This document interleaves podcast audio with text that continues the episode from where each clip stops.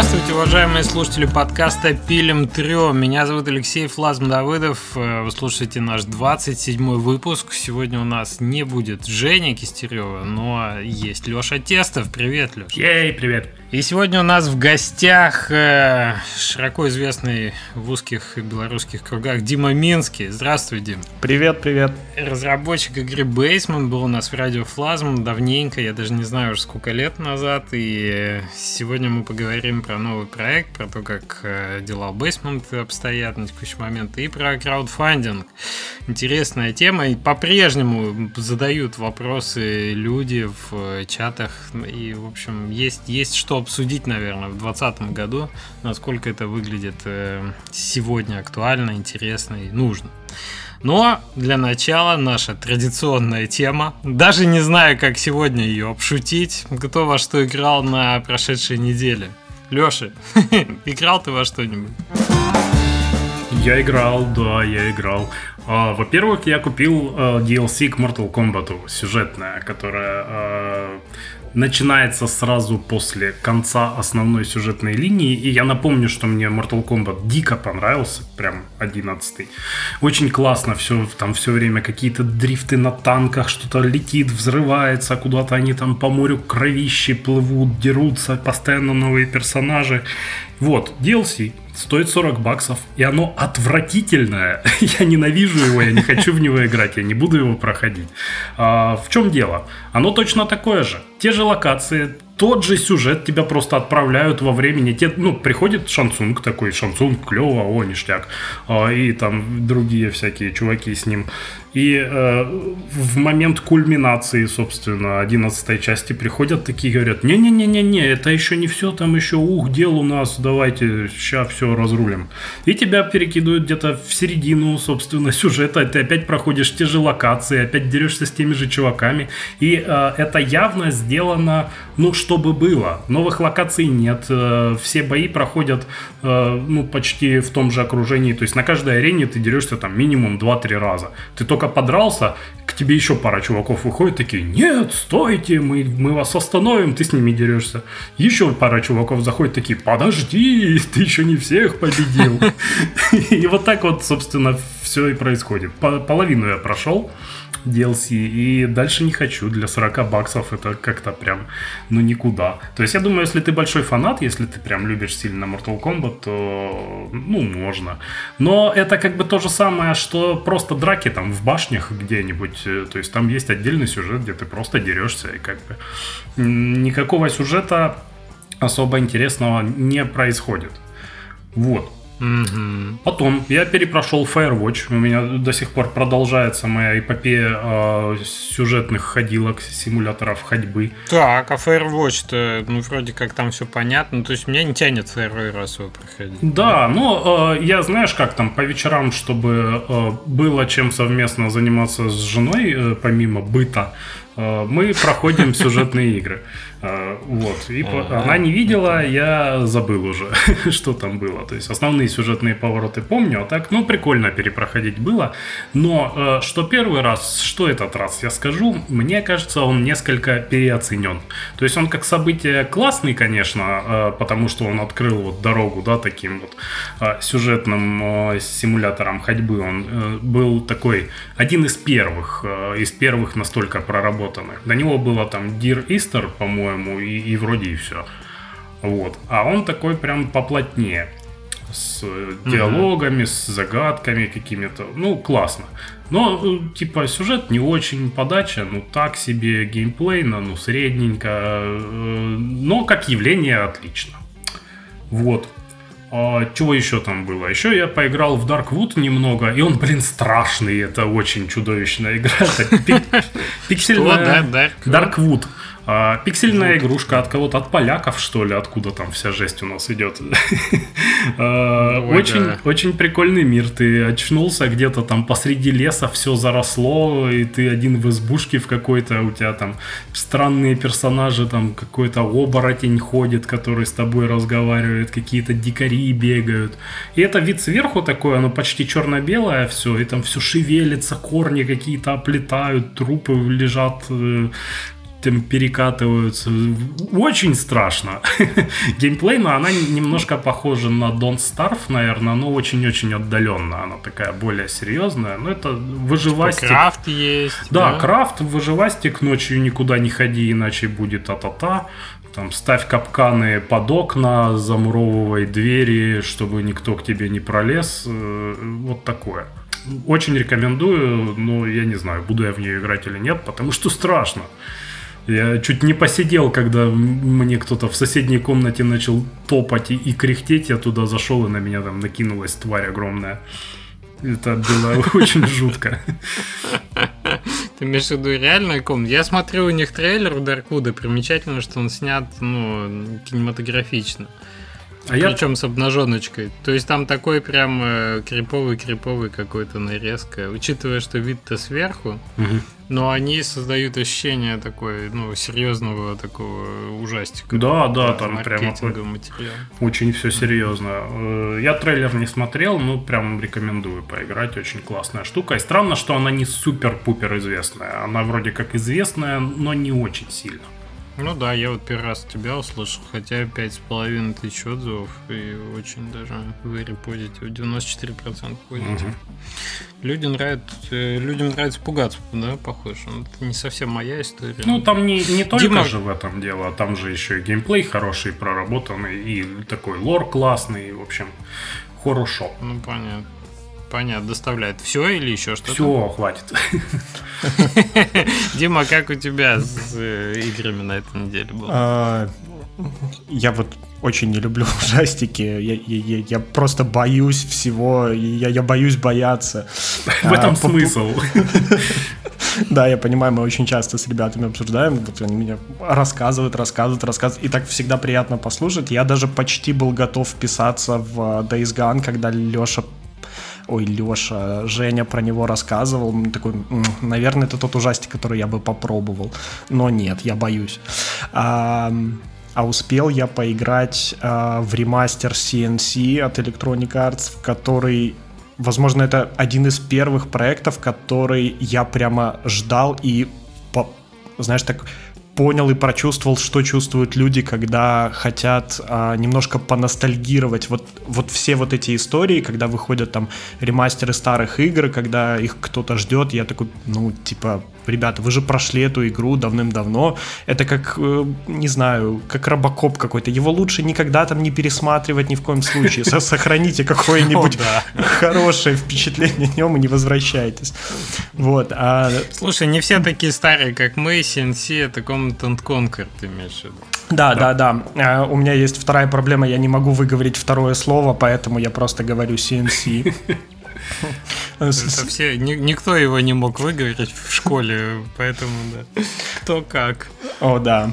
А, вот я по большей части играл а, давным-давно в Alert, и когда я узнал, что будет ремастер, первый, это первый проект, который, я не то что сделал предзаказ, но я из-за него продлил подписку в Origin, а, это первый проект, который я запредовнлодил, никогда не понимал смысла этого действия, но я прям такой сидел и ждал, ну надо быстрее, вот прямо в 8.00 по Москве я нажму эту кнопочку play и посмотрю на это. Весьма надо сказать, неплохо сделанный ремастер в плане, э, ну, то есть геймплей и все остальные вещи они сохранили буквально как это было, и картиночка, как это часто бывает с вещами, которые были там в изометрии, то, что сейчас уже, наверное, кто-то бы сказал, что это пиксель-арт тогда, но нет, это не пиксель-арт, это просто Тогда это картинка. был просто арт, потому что да. весь такой был. Да, да, да. И переносить такие вещи в 3D весьма скажем так, спорное, что ли, занятие, потому что ты всегда теряешь э, большую аудиторию, которая играла вот тогда, и она видит сейчас все это 3D-шным сглаженным, такая, э, ну, в общем и целом, то, что я хотел, я от этого проекта получил, он, он достаточно прикольный, а про него, опять же, нечего рассказывать, это буквально тот же самый CNC, просто с немножечко натянутыми картиночкой, что ли. И у них есть прикольная фишка, ты можешь в любой момент нажимать пробел и возвращаться к старой графике. То есть буквально в любой момент игры ты такой, опа, посмотрел, как было, ага, а, это, нажал это и вернулся. Где-то где в Хало, ну по-моему, было. Фан-сервис. Да, да, да. Это часть, э, да, часть удовольствия, когда ты смотришь, как стало, и такой чик нажал, ой, как было. Потому что ты часто играешь в игры, ты э, в воспоминаниях они гораздо красивее, чем были. Я во много ремастеров играл каких-то, и смотришь, так, так было же то же самое. Потом скрины открываешь, такой, не, там разница чудовищная между ними. Да, и очень классно иметь возможность вот прямо на ходу это сравнить, это прямо, да.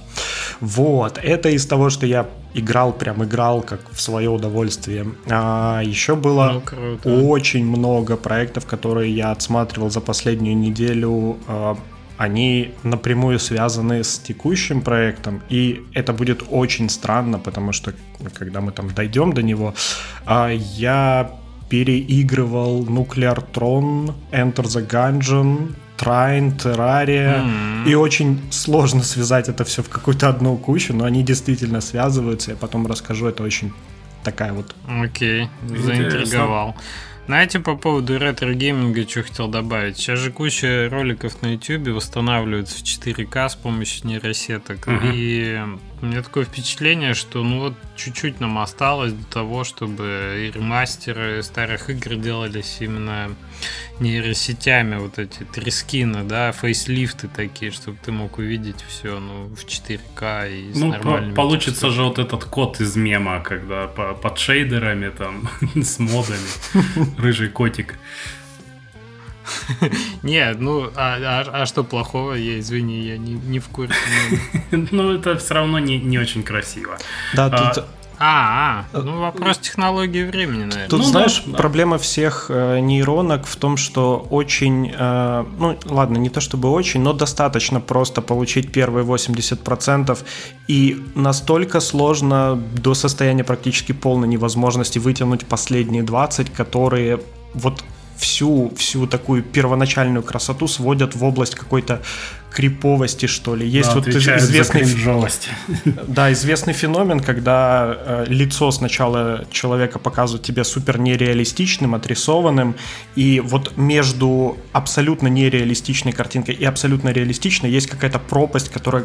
Она как-то так и называется. Да, Uncanny, Uncanny Valley, да. Да, да, да. И вот, э, мне кажется, все истории с э, перетягиванием, натягиванием всего через нейронные сети, вот они сейчас там, и оттуда очень сложно выйти. Это вряд ли история ближайшая. Может быть, может быть. Но из тех э, видосиков, которые есть, там используют 3-4 нейронки, и получается прям очень неплохо. И раскрашивают, и подгоняют, и, так сказать, это прям очень да, хорошо. Зависит от входного, как бы, э, материала, потому что мультики перегнать, ну, будет классно. Угу. Я, кстати, есть э, софтина такая. Ой, как же оно там? Smooth Media Player, по-моему, оно называется так. В общем, э, оно в медиаплеере просто сразу делает тебе 60 FPS из всего там, из аниме, и из чего хочешь, подгоняет резкость и смотрится забавно. Ну, то есть у телевизоров там есть, да, такая функция, и оно смотрится не очень зачастую. Эта штука чуть-чуть поумнее, э, и прям я с удовольствием иногда ее включаю. Ну, прикольно. Забавно, что да, нам, наверное, не так много осталось, прежде чем где-то вообще будет везде дополнительным mm-hmm, потоком. Mm-hmm. То есть это уже в реал-тайме работает. Да. Окей, ладно, это все весело. Э, во что я поиграл? Я метро себе установил. Ух, на наконец-то не книги стоиков античных. Э, нет, все, все нормально. Да. Мы с Синекой продолжаем, так сказать, выгуливать собаку. Это очень приятно, и все, все на месте. со, со стойками никуда никто не делся, но в метро тоже надо погонять. Я давно его... То есть я играл в первое, по-моему, метро, которое было Last Light, я запускал, но не прошел. И вот я запустил э, исход этот э, Exodus, и мне показалось очень прикольным, каким-то свежим. Ну, у меня конечно, ноутбук не особо его тянет, но, как оказалось, тормоза в первой части остались, а вот потом уже как-то ему полегчало, и ничего, и играбельно вполне, и даже интересно, и э, как атмосфера присутствует. Все-таки FRA умеет делать э, постнуклеар, и mm-hmm. молодцы, что они копают эту тему дальше, потому что получается все лучше и лучше, на мой взгляд.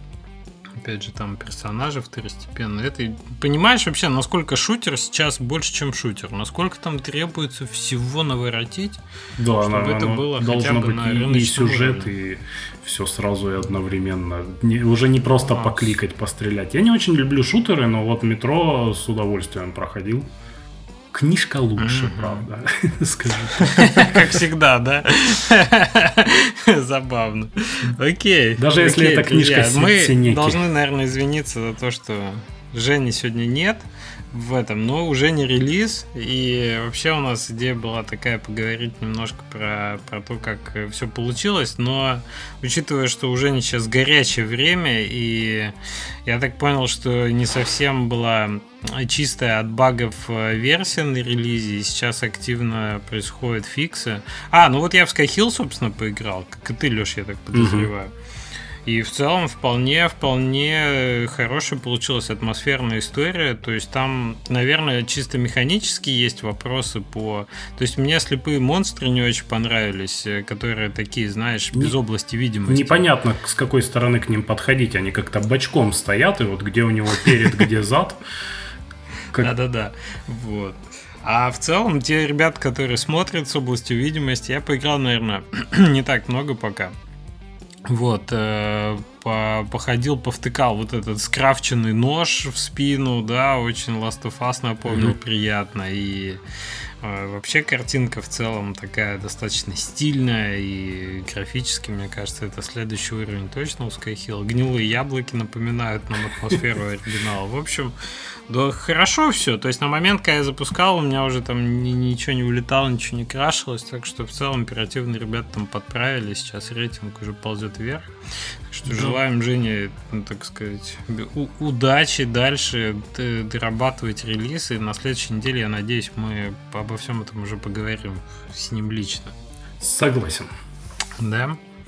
А, Сегодня тогда двигаемся, двигаемся к теме нашей беседы. Дим, чтобы люди, которые не знают, как э, ты себя обычно представляешь, потому что я помню, чем только не занимался. У вас там и офис был какой-то в такой, который типа инкубатора. И понятно, что ты один из разработчиков Basement. А сейчас ты чем занимаешься? Ой. все, все примерно так же. Я э, продолжаю заниматься всем подряд, всем до чего руки дотягиваются, все, что касается игр здесь. А, ну, на самом деле я обычно всем всегда говорю, что я программист и вот программирую программы на, на, на, програ- на программируемом устройстве. На, программаторах. Программатор, да. Понятно. Э, тут такое. Э, мы сейчас... Э, я даже не знаю, правильнее будет начать немножко все-таки э, затронуть историю еще там, до бейсмента, до, до, до, до всего, но так супер-супер кратко. Э, я начал заниматься играми где-то в 2009 году, наверное, когда в Минске открылся офис Невала. Точнее, офис Nival открылся еще немножко раньше, но они занимались оперированием разных корейских MMO, и не только корейских, на нашей территории СНГ. А в девятом году они открыли офис разработки, и это были такие первые эксперименты не знаю, это была очередная попытка захода Nival а в мобильный рынок, и, собственно, одна из э, студий, которая должна была этим заниматься, вот была в Минске, называлась Games Lab. Это была такая толпа студентов всех-всех-всех а, всех специальностей, там, и программисты, и художники, и моделеры, геймдизайнеры. То есть фактически собиралось огромное количество людей, там, чуть ли не 10 команд, а, маленьких компактных команд по 5 человек, и все делали не то чтобы что хотели, но это весьма специфический процесс, он очень не похож на классическую разработку, это больше действительно было похоже на какой-то инкубатор.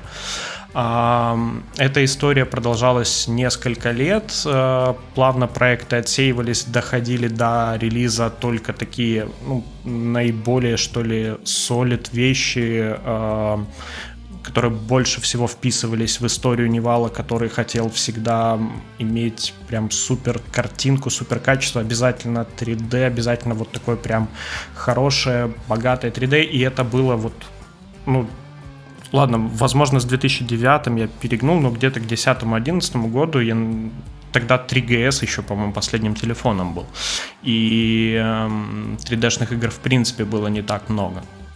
Мы начинали mm-hmm. с Unity, который тогда тоже только буквально вышел. Это была уже не самая первая публичная версия, которая на самом деле вторая была, которая только под маки, но вот следующая за ней это Unity 3.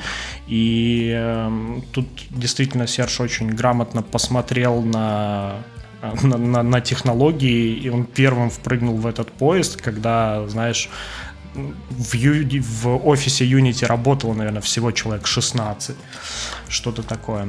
Вот. Mm-hmm. Собственно, да, вот так я попал в игры. До этого занимался просто софтом. А, после Невала было несколько попыток запустить а, свои проекты. Потом снова работа где-то в другой компании, потом снова свои проекты, где-то работа. Это был такой достаточно длинный период, длиной в несколько лет, когда ты постоянно пробуешь что-то свое, ты обжигаешься, обламываешь, э, снова возвращаешься на работу, потому что ты все проел, все прожег. Э, там пытаешься, опять же, тянуть, тащить, накапливать ресурсы на следующий проект. И первая более или менее удачная попытка получилась как раз-таки с бейсментом, когда мы с ребятами на Ludum Dare запилили первый прототипчик, Опять же, здесь интересно, что меня на этом лудуме на самом деле даже и не было. Я пришел так под самый-самый конец э, там, второго дня, когда ребята уже все закончили. И такой, блин, ребята, у вас же классная тема, давайте ее запустим по-настоящему, не будем э, там, классическую ошибку совершать, э, пилить ее по вечерам в надежде на то, что мы когда-то это закончим. Типа я сейчас быстренько пробегу здесь, найду нам деньги, и мы пойдем пилить. И, в общем-то, плюс-минус так и получилось. Э, течение там пары месяцев мы запилили какой-то работающий прототипчик. Э, деньги на тот момент, которые нам на прототипчик я нашел, закончились. Надо было двигать эту тему как-то дальше. И тут вот мы плавно подходим к теме нашего сегодняшнего топика. Тогда мы решили запустить кик. И это был примерно 2014 год или что-то такое. Ну, э, Кик ты Kickstarter имеешь в виду? Да, да, да, я имею в виду Kickstarter. Э, то есть ситуация с краудфандингом на тот момент, она кардинально отличается от того, что есть сейчас, как, впрочем, и ситуация со Steam. Э, опять же, ну, я не хочу там сильно долго в подробности вдаваться, это было уже реально давно, и э, ну, не очень релевантно для текущей ситуации. Тогда мы смотрели на Kickstarter как на э, возможность получить деньги, то есть буквально деньги на разработку. Э, над проектом работало в тот момент три человека всего. Это я, Сашка Дегтярев, еще один программист, и Вадим Кофтун, наш э, художник слэш геймдизайнер. Хотя начинало проект на том же самом Лудуме почти 10 человек. Это такое для геймджема весьма необычная ситуация. Да, это много. Куда да. делись? Сразу отказались или постепенно? А, Слушайте, ребят, я предлагаю э, отправить слушателей, если вот прямо про бейсмент послушаете, про то, как это было, э, в 39-й выпуск Радио Флазм. Он, кстати, в 15 году я посмотрел, мы записывали. Почти пять лет назад. Да не почти, а ну восьмого месяца это было, так что да, почти. А, там, там, мне кажется, Дима очень подробно все это рассказал, и э, я предлагаю двигаться дальше к тому сейчас какой, какой сейчас проект, да, и потом уже про Kickstarter подробно все обсудим. А, а сейчас история повернулась таким образом, что после того, как мы зарелизили Basement, сам основной костяк команды, собственно, нас тогда все еще оставалось три с половиной человека. Э, мы немножко за пять лет, мягко говоря, подустали от э, разработки и не было какого-то, не было какой-то идеи или плана на следующий проект. Мы решили просто доводить э, Basement до конца в том смысле, что мы будем просто его суппортить, фиксить баги, портировать на другие платформы и, и так далее. Но следующий проект в рамках уже Халбаса мы пока еще не начали делать, и я не знаю, начнем ли в принципе. Э, все разошлись по своим каким-то э, по другим компаниям, по другим местам. Мы вместе так вот как раз-таки вечерами занимаемся суппортом.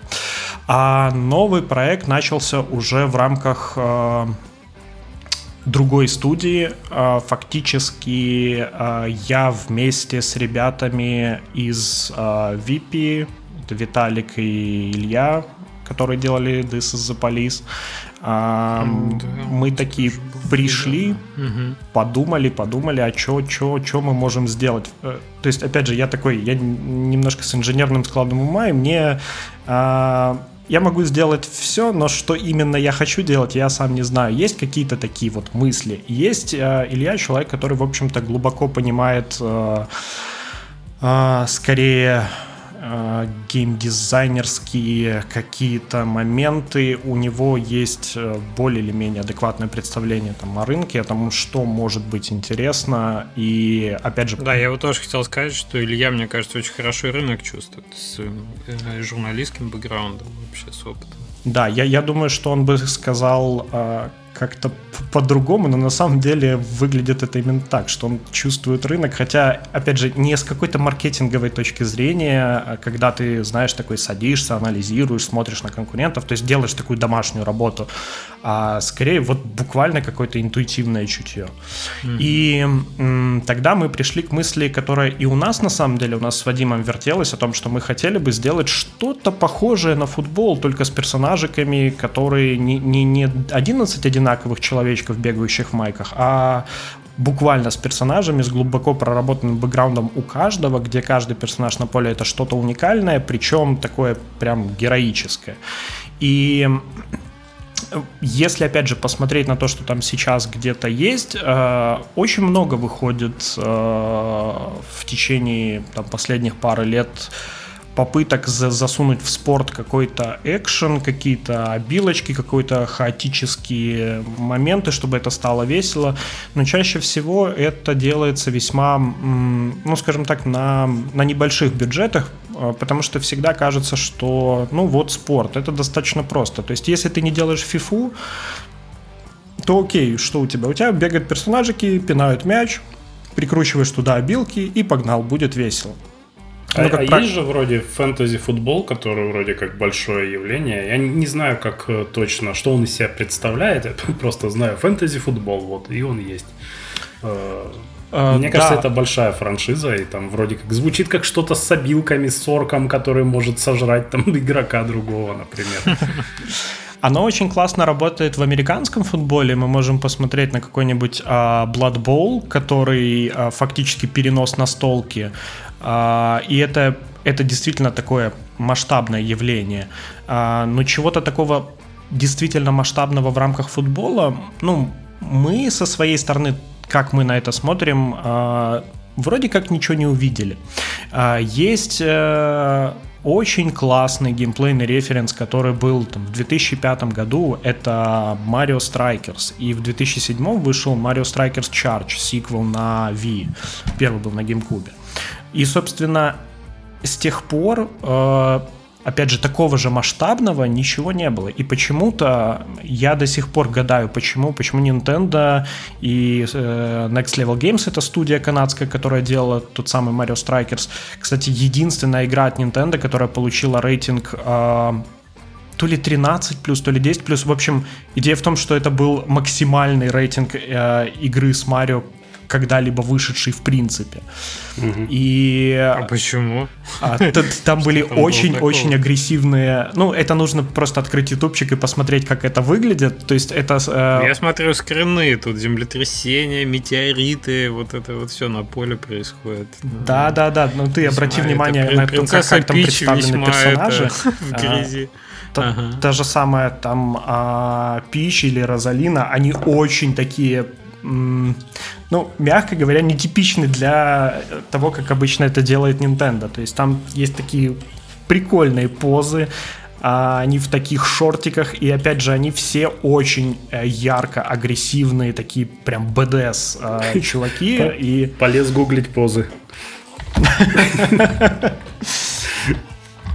Вот. А, и это история, которую нам хотелось бы как-то сделать футбол, в который могут играть люди, которые никогда не играют в футбол. Э, угу. Вообще спортивные симуляторы. Я всей ладно, я не буду говорить, что я всей душой ненавижу, но я, честно говоря, слабо понимаю себе феномен а, FIFA и PES. Точнее, если его анализировать, да, ты, конечно, понимаешь, что вот, ну, там много куда можно залипнуть, там собирать команды, прокачивать его, что-то трансферить этих а, футболистов. То есть... Э, это как там игры про машинки, где тебе их нужно собирать, такой кар-порно. Только здесь это про футбол, и тебе нужно очень хорошо понимать э, сам футбол в принципе. То есть кто за какие клубы играет, что сейчас происходит. Вот эти вещи достаточно далеки от меня. Плюс сам порог, геймплей порог такой... входа получается очень большой. Я тебя, извини, что перебью, полностью поддерживаю, не понимаю футбол.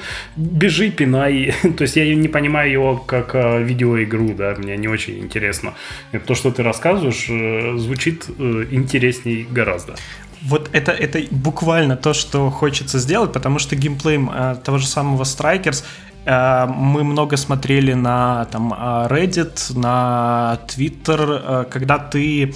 Ну, прошло уже действительно много времени, с 2007 года, после вот Mario Strikers, и сейчас, если ты откроешь, например, Twitter Next Level Games, там они постят, ну, какие-нибудь вакансии. Мы ищем C++ программиста, да, и под ним буквально под каждым твитом будет 10-20 сообщений, типа, где мой Mario Strikers для Switch, где, где эта игра. На Reddit очень классный комментарий, типа, это единственная игра про футбол, где I, что-то I don't suck at football или что-то такое. То есть это, mm-hmm. это, это совсем не футбол, там есть мяч и ворота, но все остальное, оно очень мало связано с футболом. Никаких там красных карточек, офсайдов, каких-то очень сложных моментов, какого-то такого э, попытки сделать настоящее управление с большой инерцией, когда у тебя персонаж такой ты фактически ощущаешь его немножко таким вялым, ватным, но это то, что тебе приходится делать, чтобы достичь какого-то реализма, и вот, вот эти чувства и ощущения, они тактильно какие-то немножко не, не, неправильные, и вот это то, чего хочется выбросить, и mm. наоборот... А можно я прокомментирую да, да, да. немножко вот то, о чем ты говоришь? Мне кажется, что со времен футбола появилась Дота, где разные персонажи, да, достигают какой-то цели, довольно симметричной на карте. И мне кажется, Дота, по сути, стала вот таким фантазийным футболом, то, о чем ты говоришь. С одной стороны. С другой стороны, э, есть Rocket League, да, который доказал, что играть в ворота, когда ты делаешь интересную, необычную механику, имеется в виду футбол на машинках, и очень интересно в мультиплеере, и действительно это как бы офигенно получилось, такой комбинация жанров. С одной стороны футбол, с другой гонки, с третьей там PvP геймплей. А Super Mario Strikers, да, это, конечно, явление, это однозначно была outstanding такая штука. Были попытки сделать более, так сказать, спортивные симуляторы. Был такой баскетбол, э, несколько, знаешь, стилизованный, вернее, даже это был, мне кажется, стритбол такой. Угу. Типа, где в подворотне такие стилизованные персонажи играли. Очень, очень э, комикс-лайк.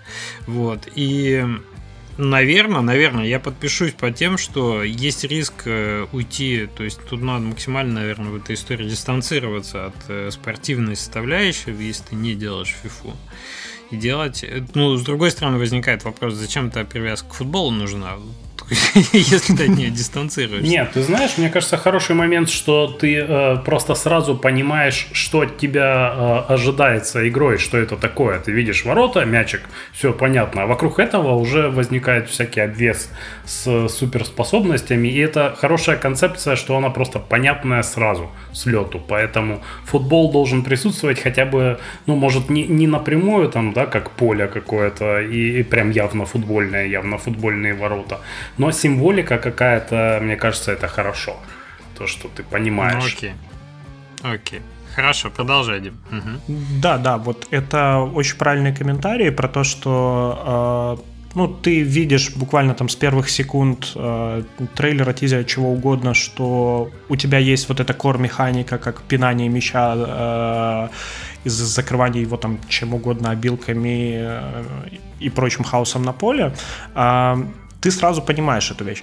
Но оно вместе с тем дает определенную сложность, когда ты пытаешься избежать прямой ассоциации с футболом, потому что человек, который никогда не играл а, в футбольные симуляторы, вообще в спортивные симуляторы, который их не понимает, вот точно так же, как и я, когда он заходит и видит это, ты увидел мяч, такой, ага, очередной футбол, пошел дальше и э, раскрыть и донести вот эту тему, что, чувак, вообще это не футбол, это прямо супер клевый party game, когда вы с ребятами на диване садитесь, вот это тоже один из важных моментов, что такие игры, они обязательно кооперативные, в том смысле, что тебе нужны люди, и желательно живые люди, и желательно, чтобы вы были в одном помещении, и тогда это просто ультимативная вещь, потому что вы, вы, вы, чувствуете вот эту компетитив составляющую, это буквально как файтинг, только с мячом.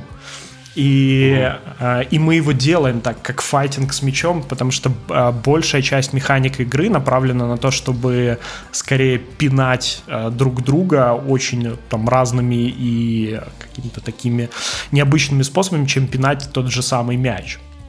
Вот, победить так, конечно, не получится. То есть ты не можешь там убить человека на поле или выбить его откуда-то. Тебе все равно нужно забивать мяч, но в процессе забивания мяча ты получаешь кучу таких а, рандомных ситуаций, а, которые вот вот что-то в нем есть, что-то есть даже в самом футболе, когда ты смотришь его по телевизору, ну, правила игры не менялись там сотни лет, и э, ты смотришь всегда на одно и то же, но это одно и то же всегда происходит по-разному.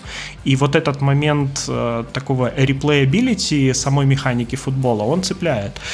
В то же время Леша правильную тему говорит, что Дота, например, она она фактически то же самое. У тебя одна и та же карта, у тебя один и тот же сет персонажей, один и тот же набор обилок, и ты постоянно играешь в одну и ту же игру, но она всегда разная. И это цепляет, и э, да, в свое время это свежо, уникальная и очень работающая вещь. Ну и сейчас, в общем-то, точно так же. Она хорошо цепляет и хорошо работает.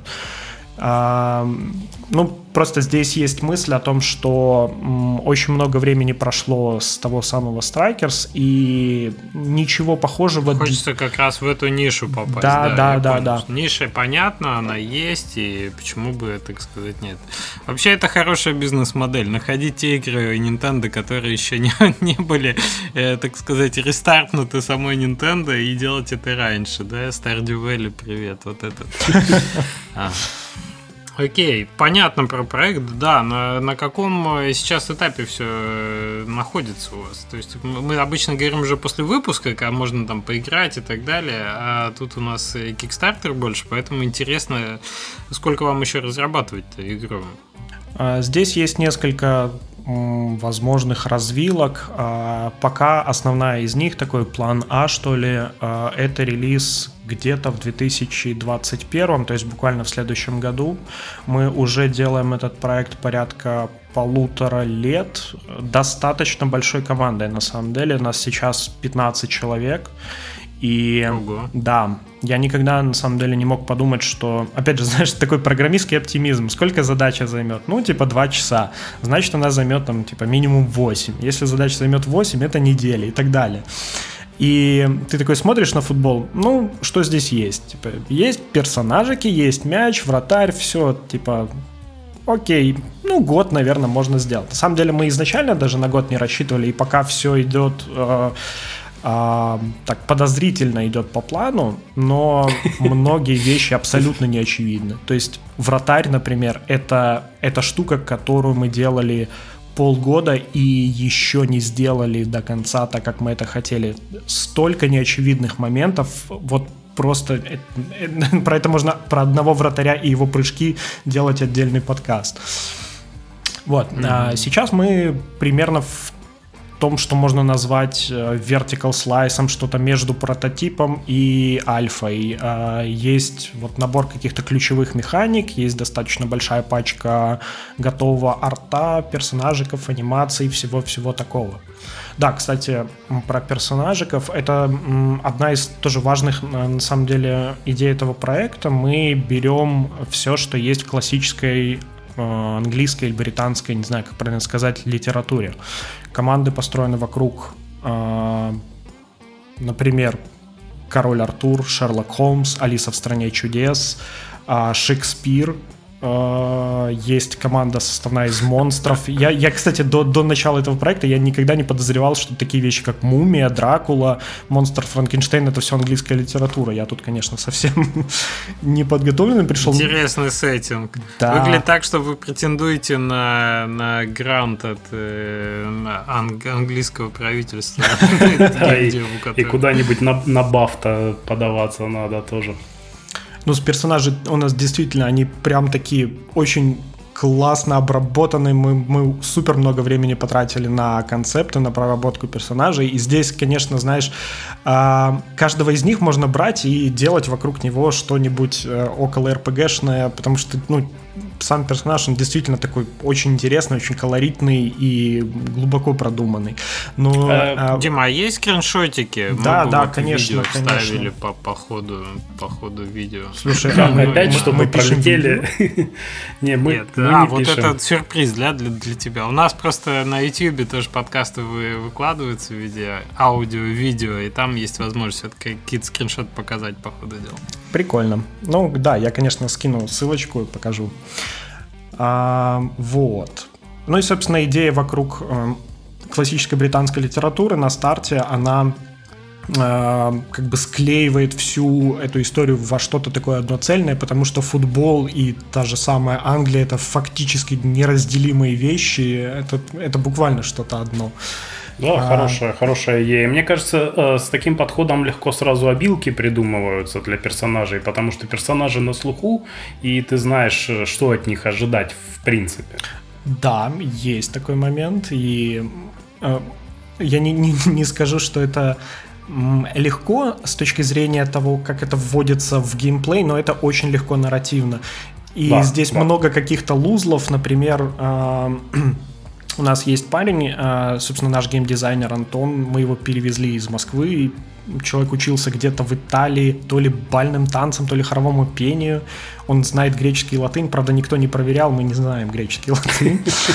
А, вот, и, собственно, он занимается проработкой всех а, деталей команд, он очень много читает всего-всего-всего, и а, какие-то такие маленькие приколюхи, знаешь, вот есть там книга о Гавейне, одном из э, рыцарей в легенде короля Артура, и где-то там в какой-то из книг есть какой-то зеленый рыцарь, который пробегал там, ну, буквально на два предложения, да, а вот а, зеленый рыцарь, который появляется на поле, это фактически является его обилкой, которая там пролетает, кого-то станет. А, или команда, например, Шекспира, которую мы сделали антропоморфными животными, а, ну, здесь действительно хорошо бы это все посмотреть и увидеть, это очень прикольно.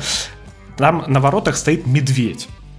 А, а каким образом связаны Шекспир и медведь? Опять же, это примерно такого же уровня. Где-то кто-то бежал по полю, и за ним гнался медведь. Это супер маленькая деталька, но она... Я, я очень сомневаюсь, что кто-то в теме всех шекспировских а, пьес и а, это очень сложно узнать, но э, как какой-то элемент э, такой неожиданный, а почему он здесь, а что он здесь делает, оно все еще есть, оно все связывается в какую-то одну красивую картиночку, и это, мне кажется, достаточно здорово. Так, а сколько у вас команд вообще, что потребовалось медведей вызволять из закромов? А, сейчас э, на релизе планируется 6 команд. Каждая команда состоит из 5 персонажей. И они все уникальны. То есть здесь нет какого-то дженерик такого э, персонажа, который заполняет поле.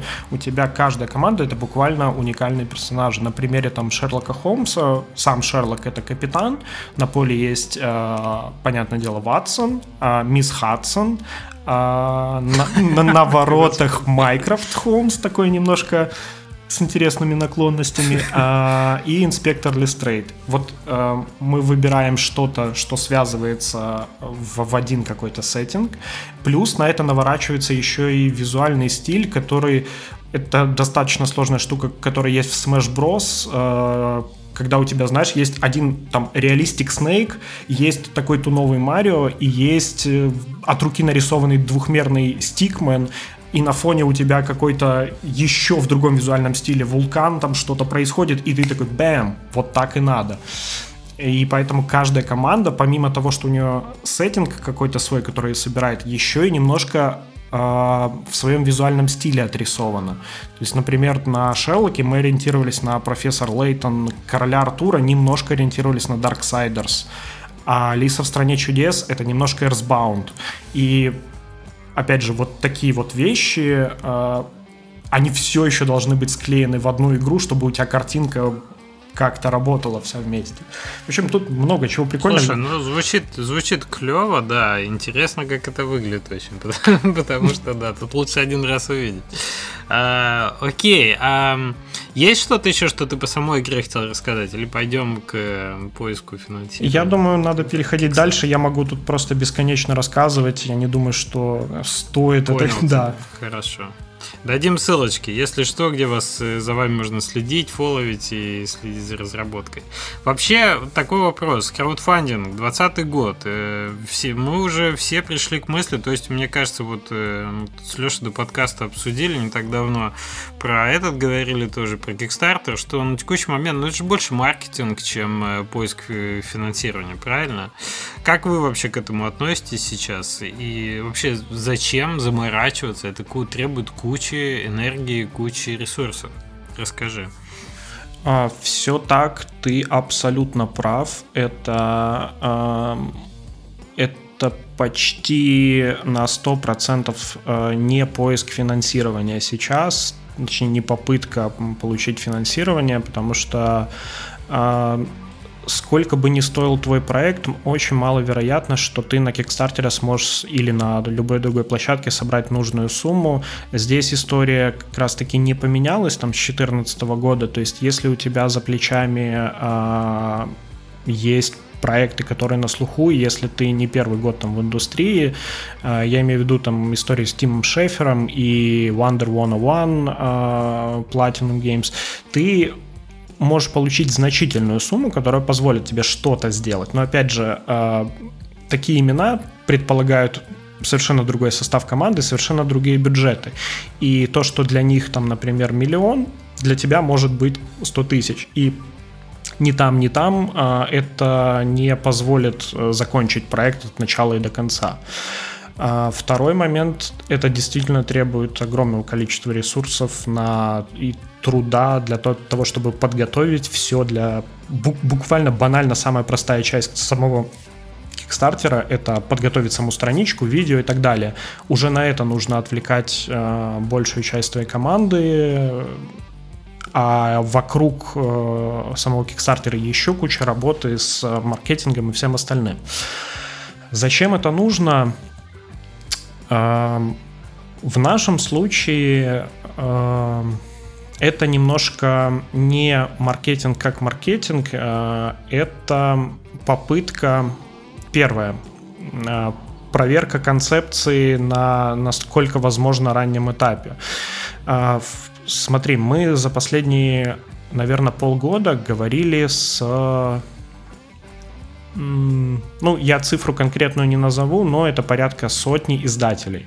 То есть буквально сотня контактов, э, с каждым из которых были переговоры.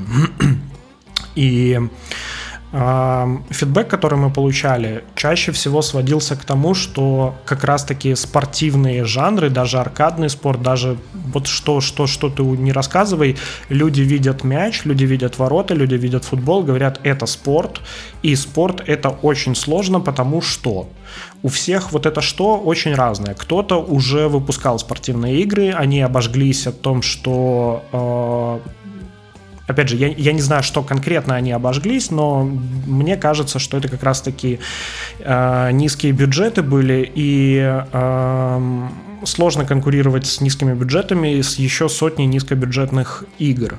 С другой стороны... Ну, ты просто получаешь ответ, это спорт, это не наш профиль, да? Да, да, да, да, чаще mm-hmm. всего. Вот, и на самом деле, типа, есть мысль о том, что аудитория, она существует, и люди этого хотят, э, но э, до издателя это очень сложно донести, если у тебя нет конкретных, вот, не знаю, какую ты PNL можешь построить по поводу того, что я вложу столько, заработаю столько. Ну, в играх так в принципе не бывает. Ты можешь показать там каких-то конкурентов, ты можешь показать их заработки, опять же, примерно как-то экстраполировать, но э, это все имеет очень мало значения, когда э, изначально человек не настроен на такую супер открытую позицию. Опять же, сейчас никто практически не издает спортивные вещи. А, у нас есть FIFA, у нас есть PES, у нас есть все, что касается вот э, настоящего спорта, там все понятно. Там рынок давным-давно переделен, и э, никто туда залезать не хочет. Поэтому Kickstarter это часть э, идеи о том, чтобы показать, что у этого проекта, в общем-то, потенциал есть. То есть, если мы э, сможем это сделать, то значит нужно, нужно продолжать, нужно работать дальше, нужно показывать вот успешную компанию на Кике издателям дальше. Mm-hmm. А, ну, в, в вашем случае, да, понятный такой шаг, э, потому что э, вам получается, что надо привлечь людей, которые не аудитория фифы там и песа, а, но при этом у вас футбол, и надо как-то э, очень, очень точно попасть, мне кажется. И Kickstarter, да, это такой очень весомый, может быть, шаг для того, чтобы э, показать, что аудитория действительно существует. Да, да, и ну, для, для самих себя это тоже достаточно важный момент о том, что а, ты говоришь, вот там с кучей издателей, и ты постоянно слышишь там, ну, нет, не наш профиль, нет, что-то такое. Опять же, я, я не первый год занимаюсь там играми, и я привык к такому, я знаю, чего а, стоит там один контракт, сколько тебе надо получить, там сотен ответов нет. А, а, Rocket League, например, а, тоже футболили бесконечное количество раз. А, Извините за каламбур, да? Это очень произвольно вышло, я, я не готовился. И тем не менее мы видим результат. Им в свое время очень ну, опять же, это не, не, не то, что очень повезло, но а, часть везения с тем, что в них поверила Sony, и они договорились, они вложили в них достаточно много денег. А, вот они нашли своего партнера. У а, них же, насколько знаю, была предыдущая игра ровно точно такая же, которая не взлетела совсем никак. Да, а, с, а... с очуменным названием Super Sonic Battle Rocket Acrobatic Simulator чего-то там. И когда они обсуждали, как они будут называть Rocket League, они на полном серьезе в какое-то время собирались ее назвать точно так же Super Sonic Battle Rocket Acrobatic Simulator Rocket League. То есть они еще хотели добавить туда слово Rocket League. Ну, слушай, я думаю, тут не в названии дело, что первая не взлетела, а вторая взлетела. не в такой степени. Нет, конечно, так конечно. Мог, это, могло бы и ну, так называться. С момента выпуска первой части прошло очень много времени. Это, это больше пяти лет. И они настолько сильно поняли, учли кучу разных моментов. Опять же, онлайн составляющая тогда и на момент выхода Rocket League, она, я имею в виду чисто техническая реализация онлайна и технические возможности вот буквально сетей а, были разные. Плюс, mm-hmm. опять же, стартовый буст за счет выхода в PS Plus буквально бесплатно.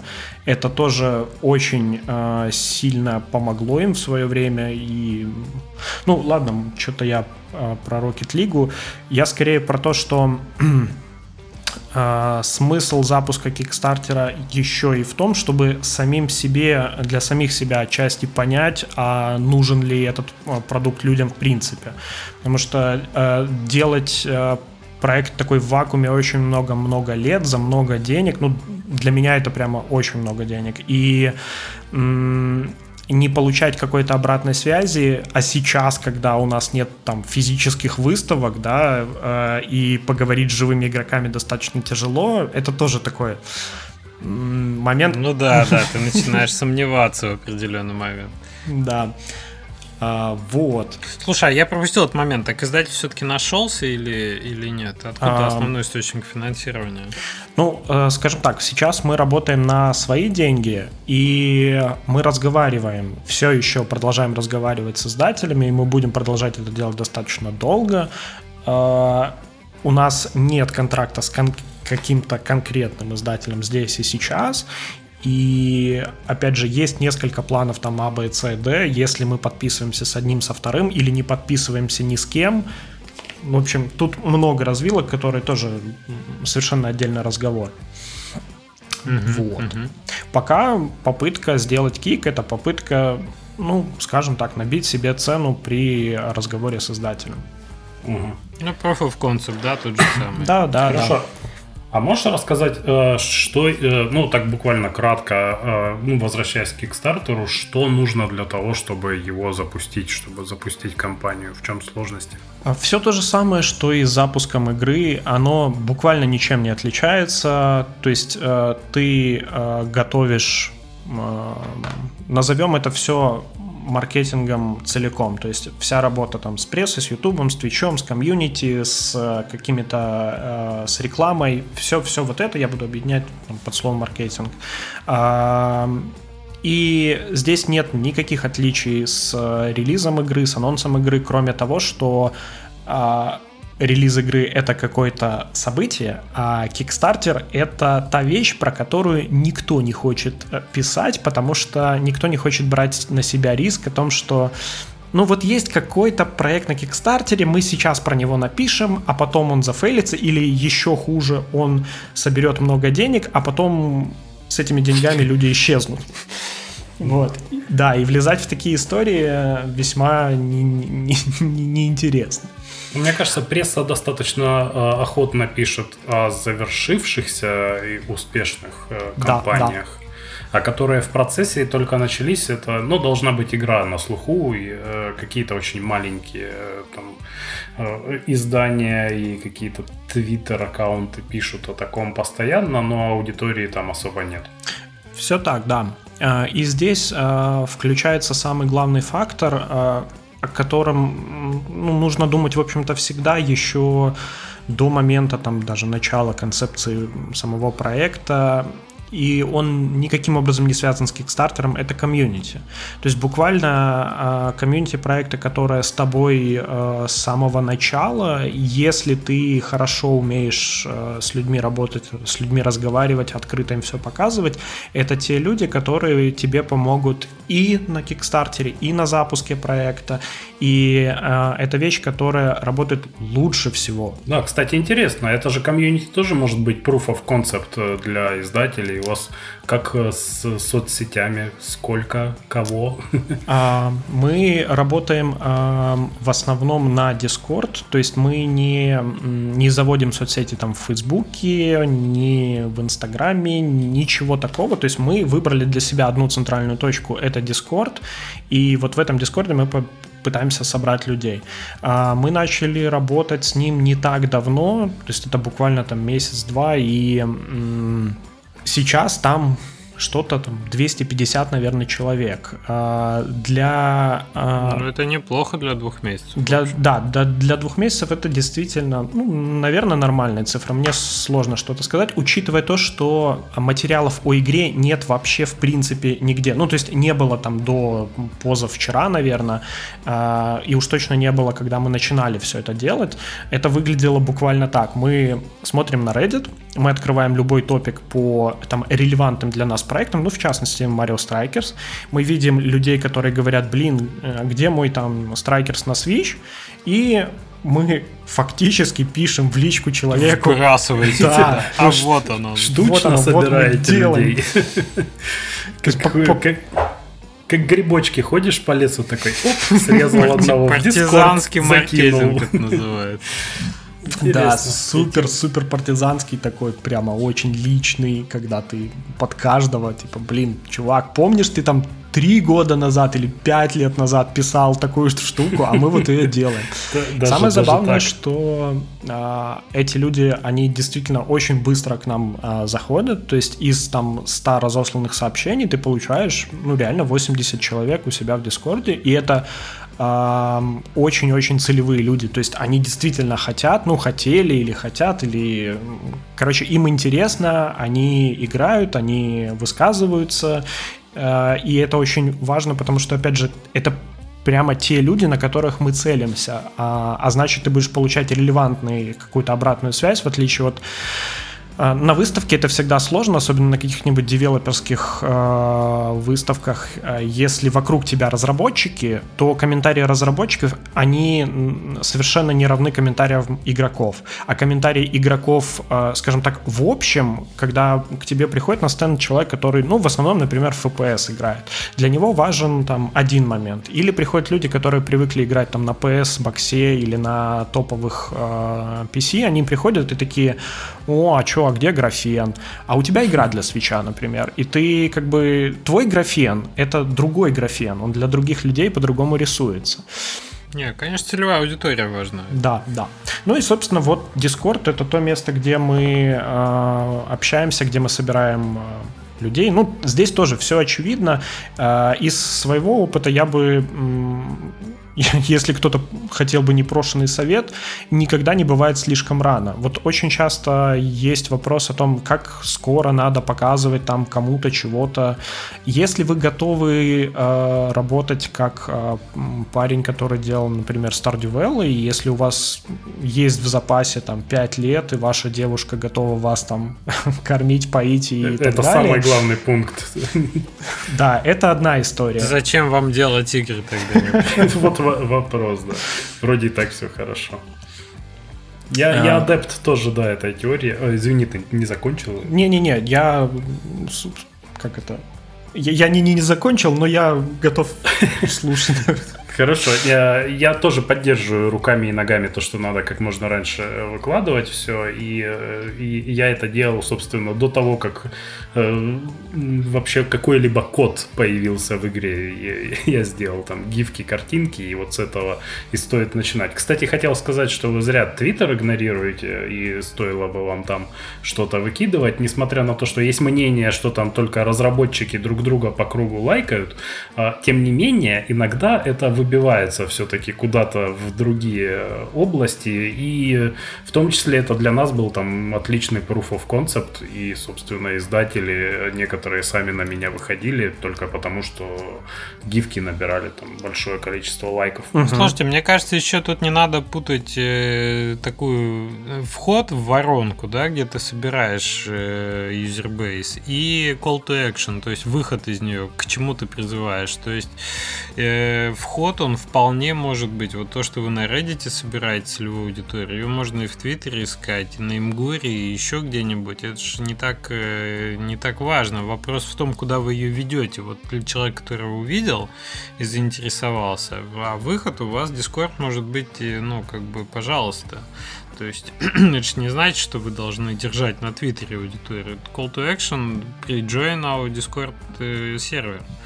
И вперед. Да-да-да, все, все верно говоришь. А, ну, вы оба на самом деле все, все верно говорите. Не, не, здесь нельзя игнорировать а, что-то в принципе. А, но вместе с тем, а, с самого начала, если ты вот ты начал проект, и ты сразу такой, ага, что там у нас есть? Facebook, Reddit, Imgur, а, Twitter, Reddit, IndieDB, itch.io, GameJolt, и ты такой, блин, что выбрать? А запущу-ка я везде. И начинаешь распылять ресурсы на вот на все вот это вот и с одними и теми же материалами. Во-первых, сами площадки не любят какие-то кросс-постинги, ну, то есть, если ты завел себе там девблок на TechSource, его же выкладываешь где-нибудь там на GameJolt и еще где-то, это для тех людей, которые, во-первых, сами читают несколько вещей, для них это тоже странно, они получают там какие-нибудь нотификации с двух мест об одном и том же. С другой стороны, сами площадки как бы на это так себе смотрят.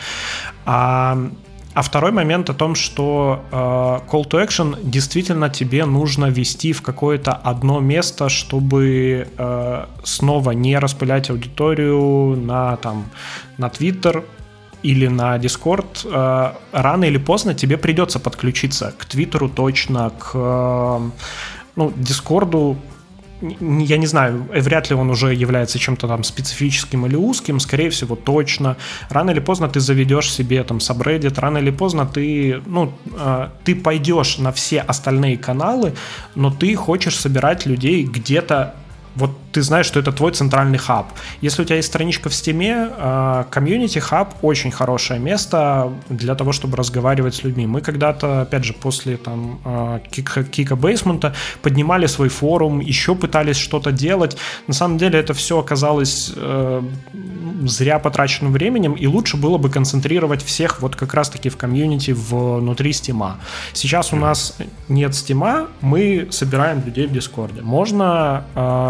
А почему вот именно так? А почему страничку в Стиме не открыть? То есть а... это решение чем-то обосновано? Да, это вот как раз-таки противовес той истории э, показывать все настолько рано, насколько возможно. Э, изначально в этом проекте у меня была мысль такая. Мы хотим, ну, проект большой, проект мультиплеер онлайн, а значит нам нужно ну, очень серьезно подойти там к маркетингу. Нам нужен большой онлайн на старте, потому что как это проблема инди-мультиплеера, никто не играет, потому что никого нет онлайн, никого нет онлайн, потому что никто не играет. И эту цепочку разорвать очень сложно. Значит, нам нужен крутой, сильный, мощный паблишер. Потому что, типа, самим это поднять даже если возможно, мы сделаем это в 5 раз дороже на том же уровне. А значит, типа, нужно. Да. Вот. И здесь какая мысль была в голове? если мы хотим кого-то, типа, Сеги, Капкома, Канами, каких-то таких больших людей, ребят, а, мне всегда казалось, что нельзя спалить проект а, до того, как ты с ними не поговоришь. То есть э, ну, Ubisoft, например, какой-нибудь придет и такой, а, ребята, вы уже тут как бы запостили все, всем все показали, вы сделали это как-то криво, неправильно, вообще наш проект, точнее ваш проект нам нравится, но вы уже зафейлили его, поэтому до свидания. И вот именно с этой мыслью я пытался э, достаточно долгое время разрабатывать и ничего не показывать наружу, поэтому и странички в стиме не было. А, был такой супер партизанский маркетинг, когда вот действительно ты в личку э, на Reddit пишешь, э, то есть ты нигде вроде не засветился, но какую-то аудиторию уже немножечко себе собрал. Ты вот. знаешь, mm-hmm. у меня вот были тоже такие опасения изначально, но мне кажется, они ни на чем не основаны. Можно я немножко назад вернусь э, и... Ой, или не вернусь, я забыл, про что хотел сказать. А, вот, да, про кросспостинг. Я не согласен с тем, что платформы это не любят. И, а, ну, то есть, как, это э, определенно так. Платформы не любят, люди могут э, немножко удивиться и там э, подумать, э, как, как некрасиво они поступают, постя везде. Но это не то, о чем ты должен думать как разработчик. Для тебя важно привлечь новых людей. Один человек, который так подумает, э, он же один из сотни или там из тысячи, которые увидит этот пост. И то, что один кто-то там обиделся, но ты получил 10 новых подписчиков, это для тебя хорошо. А, поэтому люди постят даже в рамках Reddit на куче сабреддитов одновременно а, один и тот же пост, одну и ту же гифку, и не надо стесняться это делать. То есть э, э, бизнес это не про стеснение, господи, мы же делаем бизнес все-таки э, в отрыве от того, что там мы делаем еще клевые душевные игры. Но как-то надо получать свою аудиторию, поэтому стоит как-то бороть свои такие страхи, мне кажется. А, и про издателей, а, вот, извини, сейчас доскажу мысль. А, я, у меня нет подтверждения тому, что это действительно так, что им может не понравиться что ты уже где-то запостил, но и обратного нет. Вот я не знаю, если у тебя есть какие-то кейсы, когда это произошло, тогда да, действительно. А так, мне кажется, ну это опять же какие-то не очень обоснованные страхи, и когда тебе не очень удобно что-то вот постить, а вдруг что-то там не то подумают. Все вот. абсолютно так. Вот прям на сто процентов. То есть моя мысль, которая э, начиналась с того, что а, ну, кросспостить вот там, наверное, не стоит, и показывать что-то слишком рано, наверное, не стоит. Она как раз-таки за этот год э, трансформировалась, и я ну, сейчас я уже достаточно сильно убежден в том, что не бывает слишком рано, бывает э, слишком не слишком поздно, а слишком вот эта вот боязнь о том, что ты что-то как кому-то спалишь, Э, пока по факту всех разговоров все с точностью да наоборот. Все хотят proof of concept, так или иначе, в чем бы он ни выражался, в одной гифке, которую залайкало 10 тысяч человек, в каком-то видео, которое просмотрело миллион человек, в какую-то демку, в которую проиграли, там, под которой оставили тысячи комментариев. Именно вот это, а, по крайней мере, такие тир 2, тир 3 паблишеры, они 100% этого хотят. Вот а ты буквально знаешь, все из них. Однозначно. Вот еще однозначно. мысль, что для какой-нибудь Сеги там, э, или, я не знаю, каких-то вот таких издателей Ubisoft, твои там 10 тысяч лайков под твитом, это тот же самый э, ниндзя маркетинг, э, тот же самый один человек, который там где-то тебя увидел, просто в масштабах их аудитории. Это считай, тебя никто и не видел. Угу. Я думаю, что какие-то проекты, которые они взялись издавать, э, может быть, точно так же набирали кучу там лайков и просмотров. Просто в масштабе как бы всей планеты это все равно там песчинка в море. Вот. Да, да. Да, мне, то, мне тоже кажется, что мы вот как про такие говорим, э, типа истории, типа эксклюзива Sony, да, или новые игры Naughty Dog, но мы, во-первых, в другой лиге находимся, а во-вторых, если уж это будет действительно такая success история, а я уверен, что она просто не будет априори, то есть она может быть с сиквелом, с э, каким-то новым проектом по более известной франшизе на вашей технологии, например, как это с стартапами бывает, да, Facebook покупает Masquerade и встраивает свои маски внутрь себя. Вот, то есть это все равно не будет так, что Facebook, ай-яй-яй, маскарад, как так, вы, так сказать, это спалили всю технологию, мы теперь не перезапустимся. Да нет, а там это совсем по-другому начинает работать. Хотя это и с игровыми проектами все-таки не как с стартапами происходит. Но мне кажется, что и с издателями говорить, и с Кикстартером в том числе, не знаю, вот насколько это работает, но нужны, нужна видимость, это же как живительный сок. Все, все абсолютно так. И вот действительно к этому э, спустя время ты приходишь и понимаешь, что а, а как по-другому? То есть э, ну да. Кстати, извини, я еще дополню. Мы же тоже с издателями сейчас говорим, да? И я спрашивал, когда, типа, а вы не против вот там то, что вот game-фестиваль будет, да, демку показать на Steam е? А, вот вы как к этому относитесь, что мы добавим страницу уже сейчас на Steam свою и то есть мы сейчас даже еще находимся в той стадии проекта, нам еще год его делать, когда, может быть, название поменяется, кто знает, да?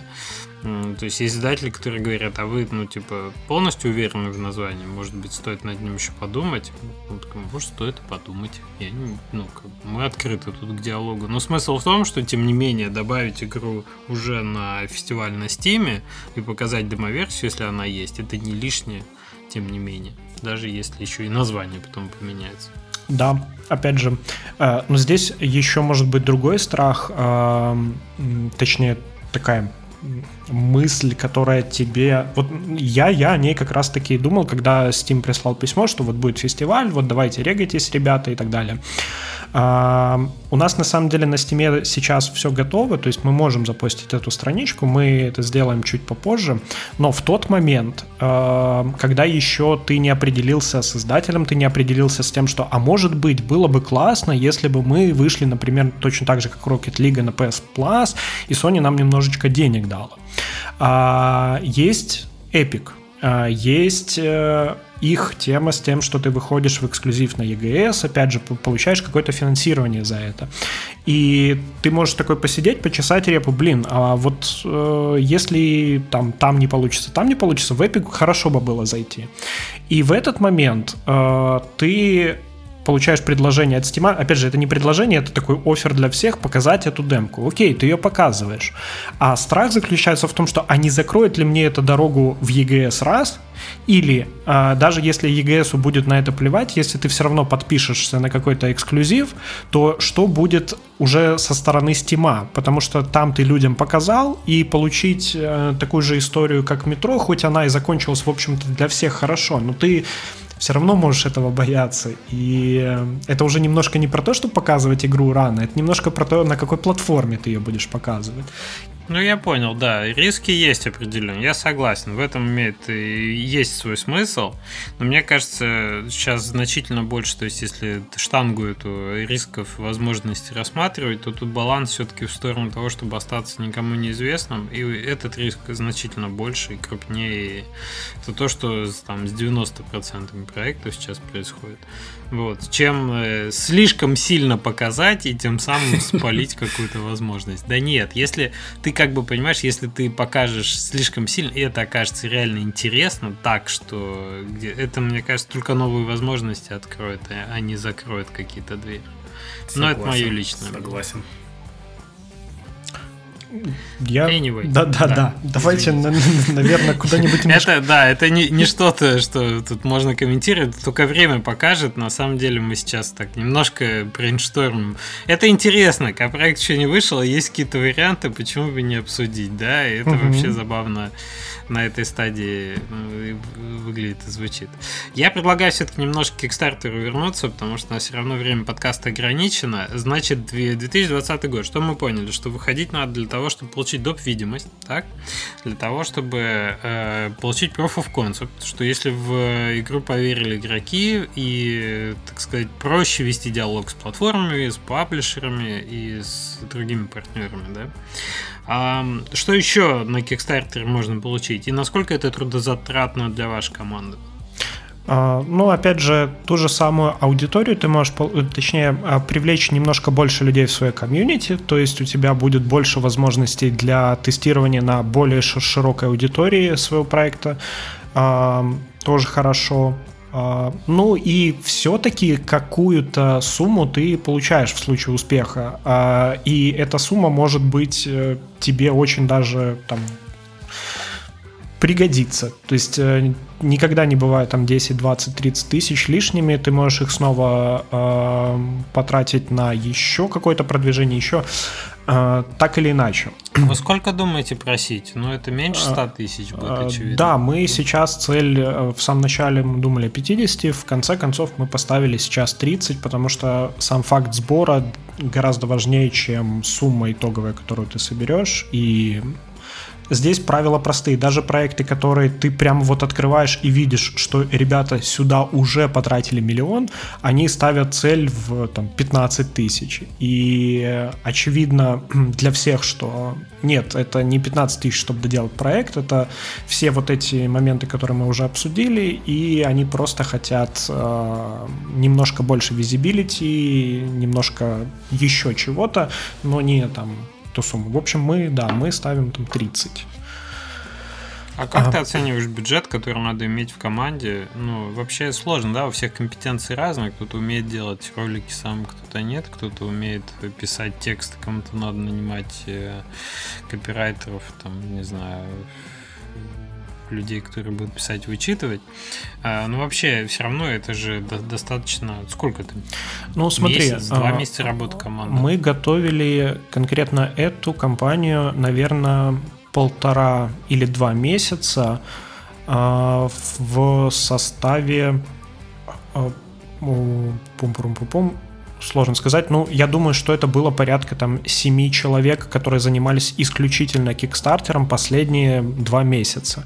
Это видео, которое там было, оно готовилось э, фактически с нуля. Это текст, который писался, это э, новый арт, который там дорисовывался, сборка этого всего в одно место, озвучка трейлера, то есть это еще какие-то эм, как это контрактные работы с кем-то это вычетка этого самого текста, это тоже контрактная работа еще с кем-то.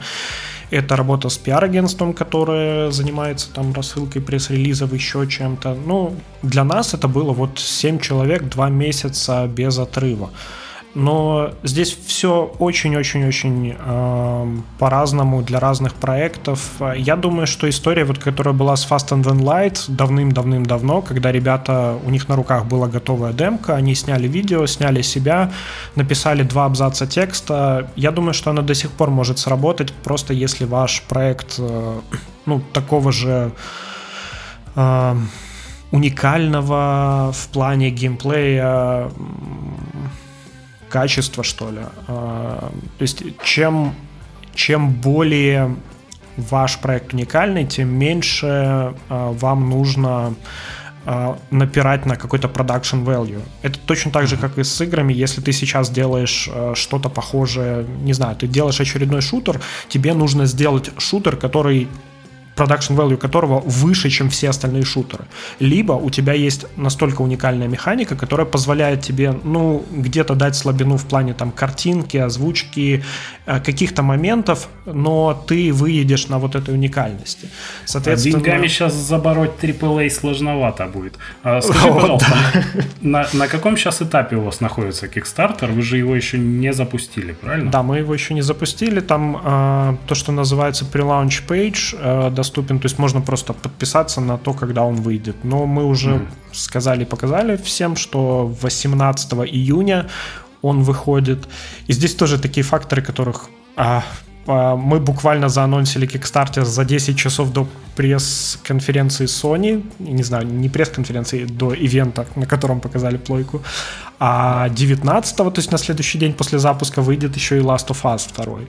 В общем, тайминг идеальный. Идеально, да. Ну, никогда не знаешь, когда они там, эти большие компании, что-нибудь решат сделать, и все время они влезают да, в планы. Переносят в последний момент. Ну, ссылочку мы дадим на страницу, очевидно, что все, кто послушал, так что, кому интересно. Идите на Kickstarter. Зачем вам этот Last of Us? Я предзагрузил, кстати. Так что но я схожу. По поводу Кикстартера. Тут вот у нас еще есть в плане пункт э, про невыполнимое обещание. Ты можешь э, рассказать немножко про это? А, ну, здесь я уже, наверное, буду ускоряться и так прям супер конкретно. Это... Да, да это тоже большая проблема, а, когда ты и с паблишером разговариваешь, и для тебя самого, и для всех игроков вместе взятых, потому что на Кикстартере очень легко в пледжах заявить какие-то вещи, которые ты думаешь, что много времени не займут. То есть очень часто есть такая история, а давайте мы нарисуем ваши портретики, вставим в их в игру, а Ох. давайте мы отправим вам по почте фигурку размером там 2 метра на 2 метра. И если ты со старта не ну, на самом деле, типа, не просто посчитал это, а проверил выполнимость этих э, обещаний, то есть особенно с физическими наградами, особенно с кастомизируемыми вещами, это очень часто становится проблемой, когда ты окей, вы собрали, вы такие довольны, наша компания успешная, а теперь надо думать, как это все делать. И потом оказывается, что твоя фигурка метр на километр, отправить ее стоит дороже, чем вся твоя, весь твой сбор вместе взятый. Потом оказывается, что нарисовать э, 2000 аватарок для людей это просто невозможно, потому что твой художник умрет, у него отвалится рука, сломается планшет и выпадут глаза и потом окажется, что какие-то уникальные вещи, которые ты предлагал игрокам, типа, давайте мы вставим вашего кота в нашу игру, а, ты, конечно, можешь его вставить, но он но он вообще не из этой игры совершенно, просто потому что он не попадает ни в сеттинг, ни во что. Просто вот ты идешь, идешь, идешь, идешь, а тут код. И как бы что Л- этот код... Lazy Bear вставили, кстати, кота. Вы знаете эту историю? Им в Твиттере писал фанат каждый день и присылал фотографию своего котика, типа, в поддержку разработки.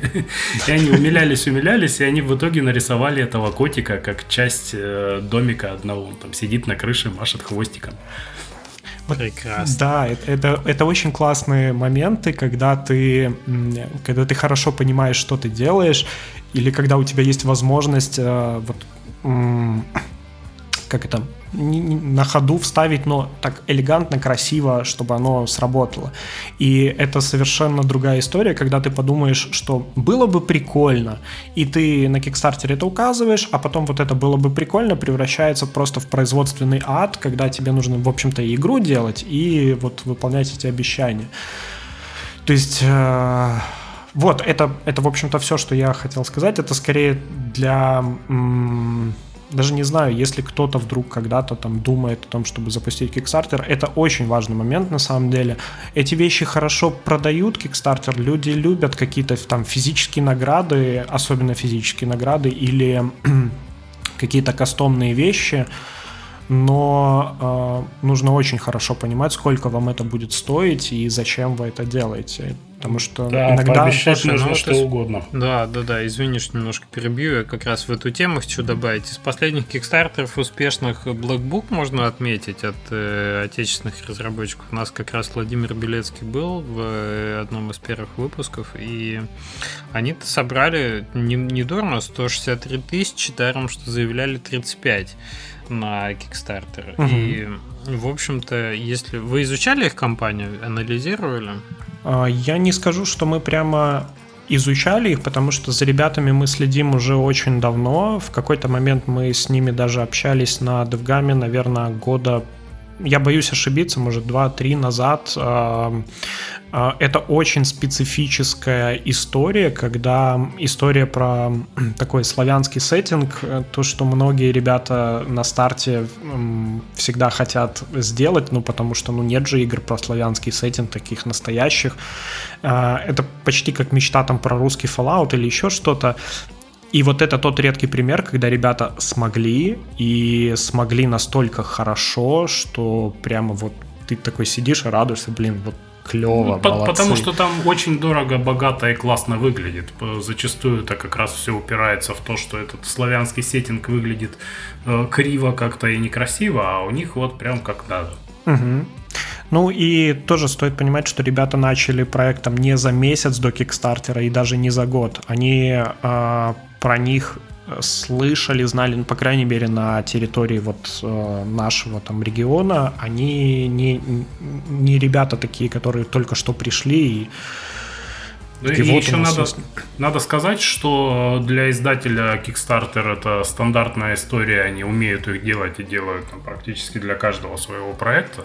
А, и поэтому, я думаю, это во многом им облегчило как минимум задачу.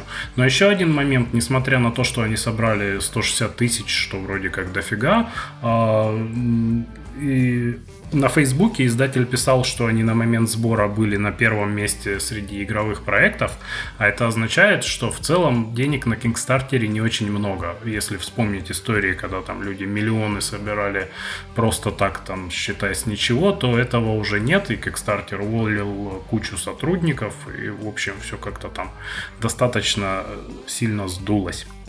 Вот, поэтому сумма большая, но это как раз э, показывает то, что в целом денег там уже не очень много, учитывая, что они были топ-1 проектом. А, ну, это тоже достаточно такой естественный процесс, когда м- рынок э- не знаю, наполняется, что ли, проектами, потому что, опять же, там 5 лет назад на Kickstarter у тебя не было такого большого количества проектов. Если сейчас открыть э, Kickstarter, посмотреть upcoming projects, то всего, это только upcoming, это не действующие компании, там будет порядка тысячи. Если открыть Games, там будет порядка 300. Если открыть Video Games, еще больше такой подраздел, у тебя будет там 50 проектов. Это 50, которые запустятся в какой-то ближайшие там недели, может быть, месяцы. И... Но все равно собирает же какой-то один основную массу, как это на рынке распределяется вся прибыль, э, что топ-1 зарабатывает там 80%, а все остальные уже то, что осталось. Ну, то есть цифры могут отличаться, но примерно порядки, наверное, будут близкие. Да, да, все так.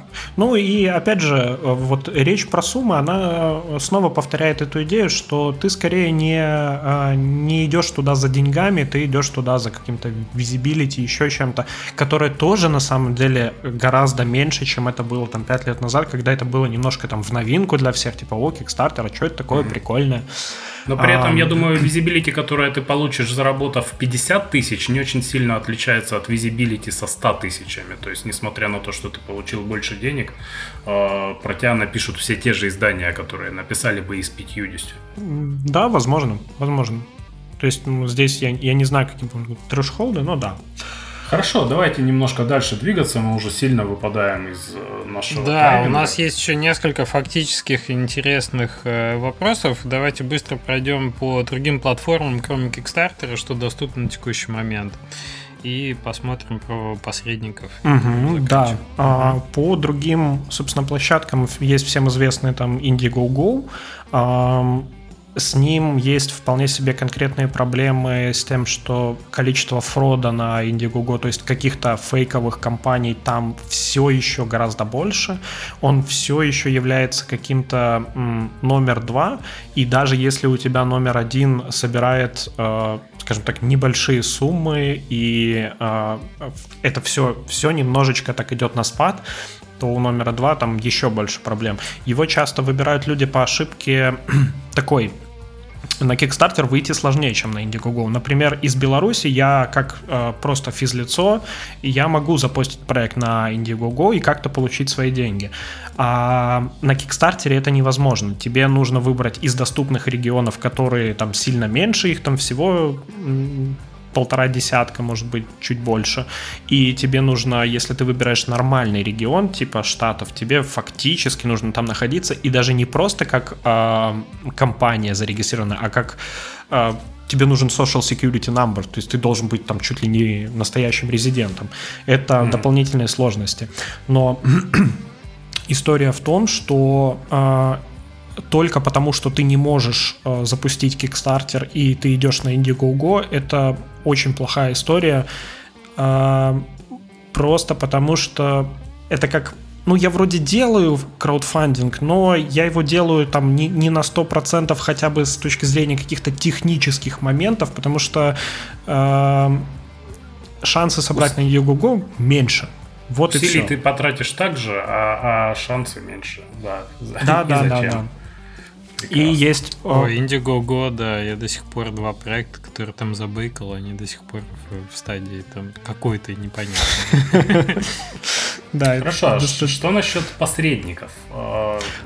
Вот, посредники это помочь. самый тоже такой а, важный момент, если ты только-только начинаешь, если ты где-то засветил, что ты будешь запускать Kickstarter, к тебе сразу же прибежит очень много людей, которые тебе будут предлагать очень странные вещи. А, они будут говорить, что они там официальные партнеры Kickstarter, и что сейчас Kickstarter собрать очень сложно, поэтому вам супер обязательно купить нашу базу данных каких-то имейлов Бейкера.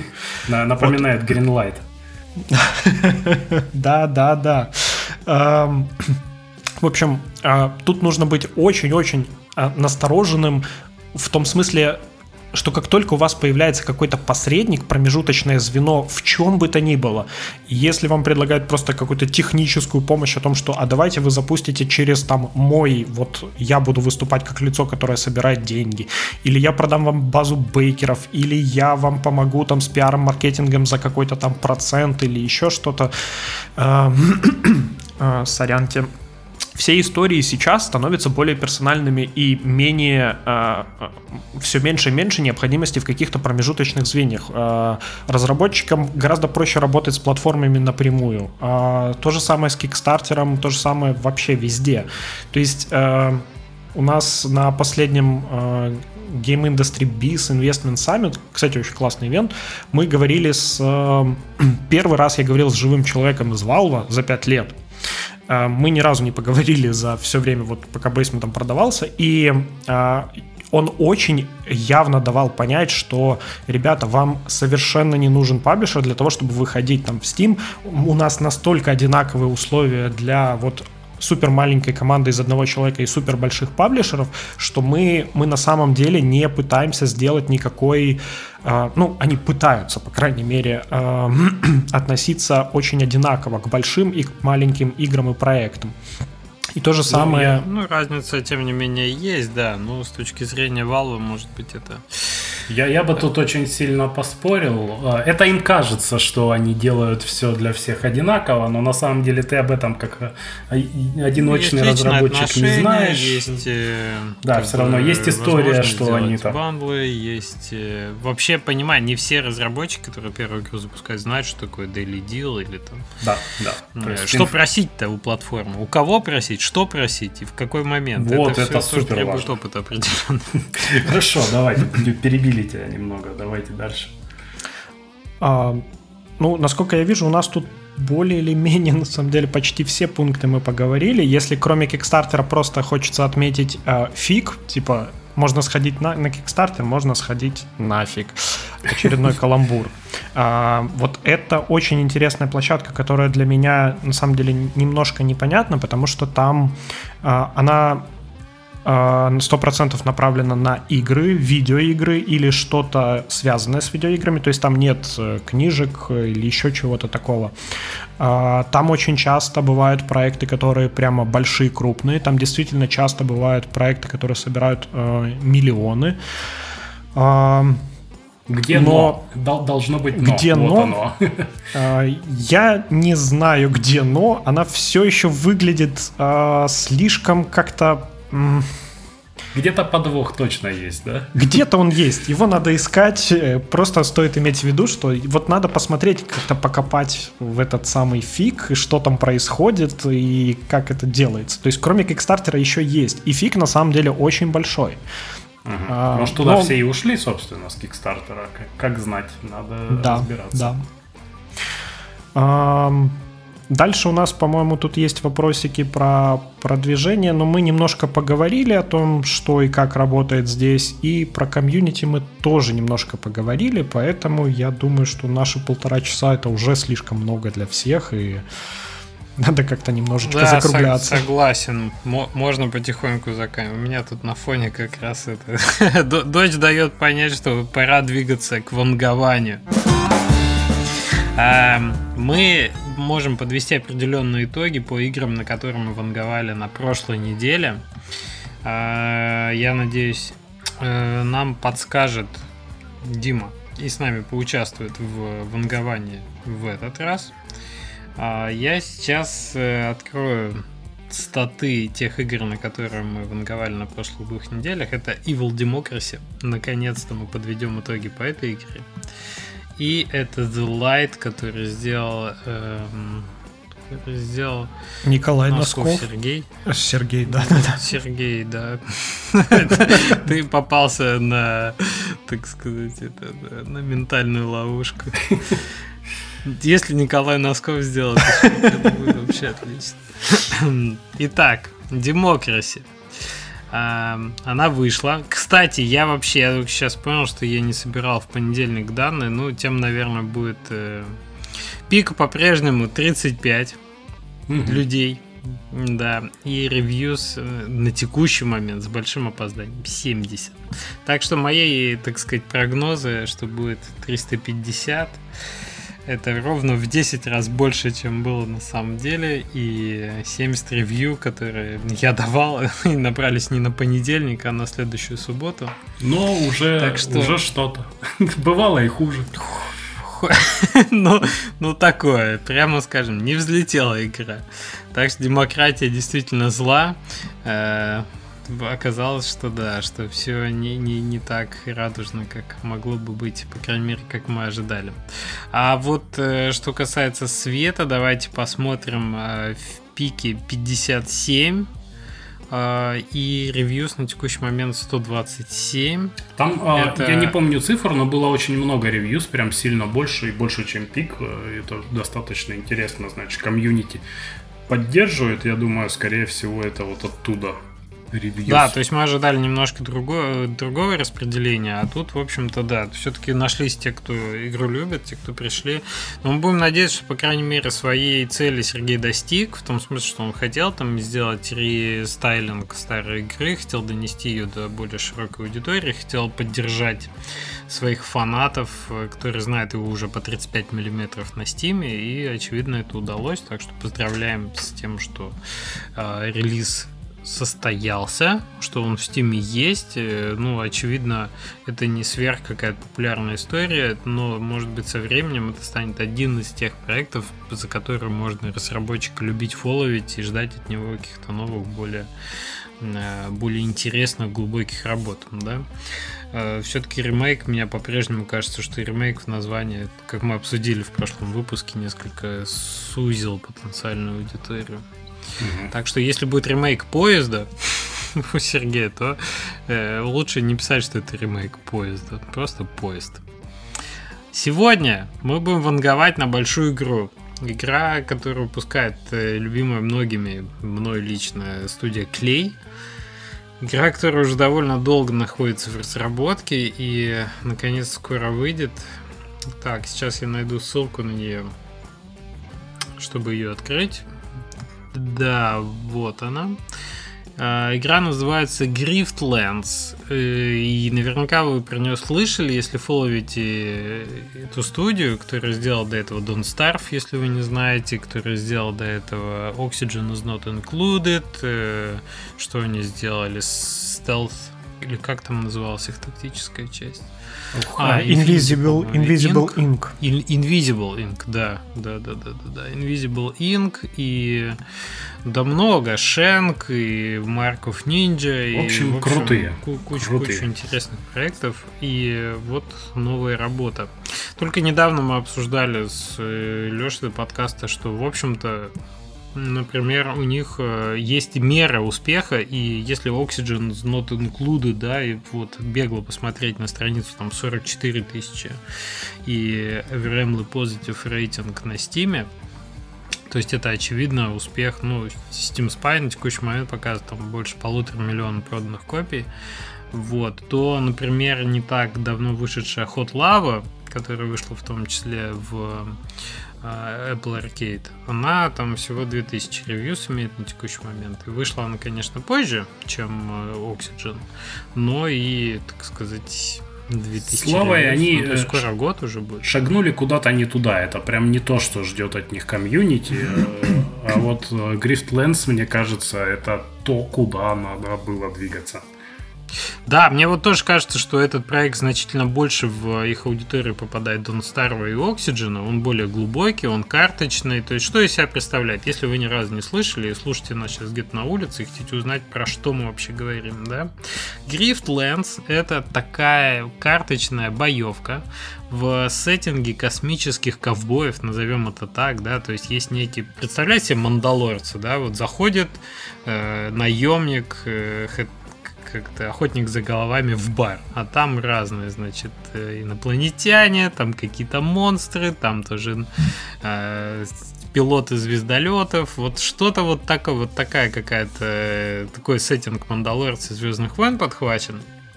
Но в то же время механика там карточная, пошаговая ты нанимаешь, договариваешься с наемниками, по крайней мере, то, что понятно из ролика. Один из немногих проектов, в который не надо вникать, потому что ты в целом видел уже его, да, до, до релиза. Вот. Э, но при этом такая вот э, спа, как там... Slay the Spire. что да, Slay the Spire механика, когда у тебя есть э, персонажи при этом разные, есть э, некие обилки снизу, и вот у тебя набор карт, которые ты используешь. Это настраивает Знаешь... на, на глубину проекта. А? Сразу думаешь, что это большая реиграбельность, это долго, это интересно, скорее всего, и, надеюсь, сбалансировано. Да, да, да. Ну, зная, что Клей умеет делать глубокие, хорошие по механике игры, я уверен, что она должна играться, ну, отлично. У них внутри компании, насколько я помню, есть разные группы, группы, которые делают, учитывая, да, что компания прошла путь от э, экшен-платформеров, вот, и при, пришла в итоге к довольно глубоким, содержательным геймплеем, все-таки Don't Starve надо было сделать. Это хорошая очень, в общем, комбинация там э, механик. То я уверен, что вот это они сделали тоже блестяще. И, наверное, над этим работал коллектив все-таки людей, причастных к Oxygen, потому что он-то вышел давненько уже.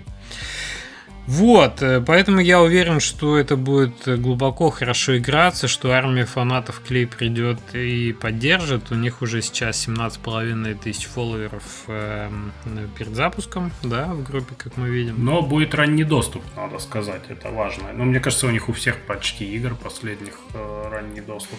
Вот. Что ты думаешь, Дим, по поводу этой игры? Um, я я не знаю, ребят. Не готовился. Да, я не готов называть какие-то цифры здесь.